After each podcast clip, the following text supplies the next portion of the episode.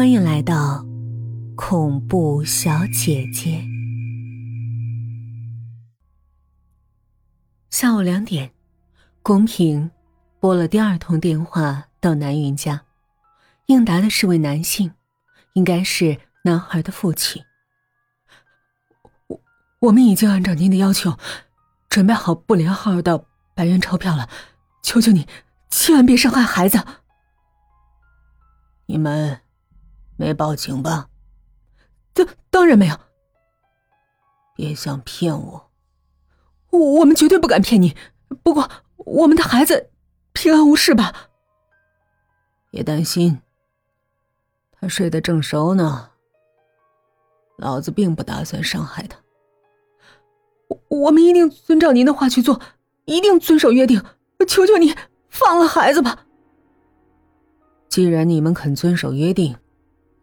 事情就好办了。先把百元钞票都用熨斗烫平，捆成一束，每束约两公分厚，要捆的像新钞一样。接下来的事儿，我会再联络你。如果电话被追踪，那就糟了。接下来的指示，要分成不同地点的公用电话去打。第三次的联络是在六点过后，电话一响，同一名男人立刻接起来。志超打包完了吗？完了，我孩子还好吧？他很好，他很好。能让我和孩子说句话吗？不行，没时间了。你会开车吗？我会。好，就由你来交赎金。我我我去哪儿？我等会儿告诉你。先备好车子，以便随时能出门。然后，别忘了带手电筒。我会再打过来的。如此一来，对方那里已经准备妥当，自己这边只需要慢慢等待天黑即可。公平在晚餐的果汁中掺入了微量的安眠药，再过不久，男童就会呼呼大睡。公平打算让他睡在仓库的一角。一如往常，女儿七点多下班回来。公平看女儿的模样，得知盗用公款的事儿尚未曝光，总算放下心来。这简直像走钢丝一样，对心脏可真不好。那笔钱，明后天就能筹齐了。爸，从哪儿借的？啊，跟朋友借的。真的吗？太好了，爸，对不起，我绝对不会再犯的。公平心中涌出温暖的酸涩。女儿睡着之后，他牵着狗。骑着自行车，前往磨春河岸。车程大约两小时。回程中，宫平第四次拨打电话到南云家，这时已经半夜一点。立刻带着赎金和手电筒，开车到 K 市。国铁车站前有间二十四小时营业的咖啡厅，到那儿等我。好，好立即出发，不需要任何拖延，只准你一个人前往。老子再说一遍，我会监视你所有的行动。如果老子发现有警察出没，你的孩子就没命了。千万别伤害孩子，我真的没报警，绝对不会有警察出现的。你放心，只要你没报警。小孩就平安无事。老子也不想为了区区十万块就杀人。总之，你立即出发。现在是一点十分，两点前必须到达那家咖啡厅。我会在那儿等你。如果对方已经报警，警方绝对已经在那附近严阵以待。公平从未打算大摇大摆的出现在那么危险的地方。两点半，宫平拨电话到了咖啡厅。你好，请找南云先生。好的，麻烦您稍等一会儿。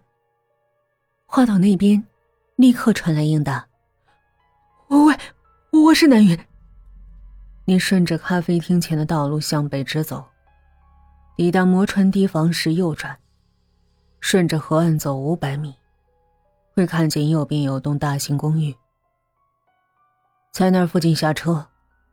仔细注意河岸边的平原。今天是满月，河边应该可以看见一间破屋。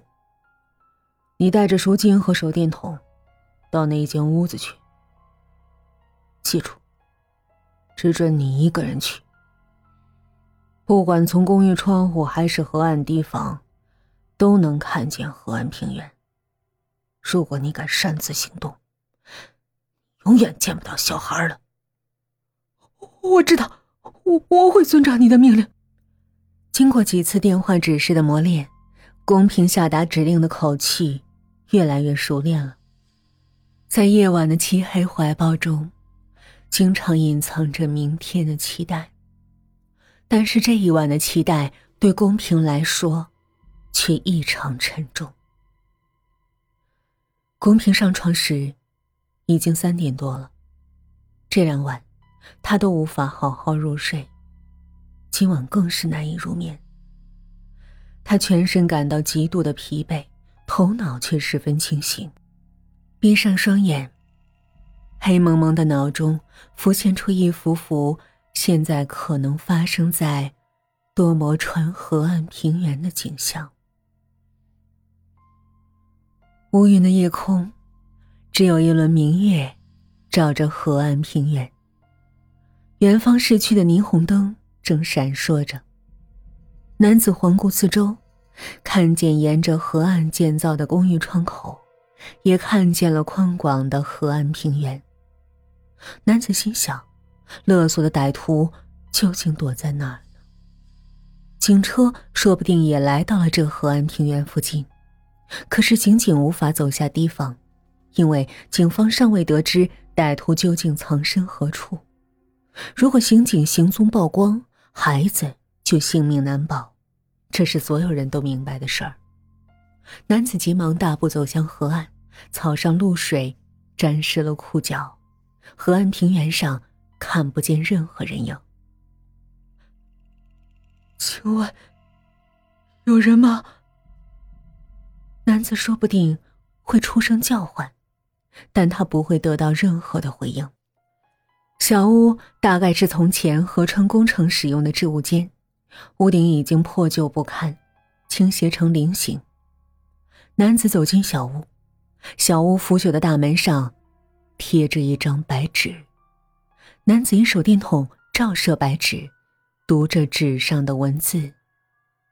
那是以报纸签字剪贴拼凑而成的。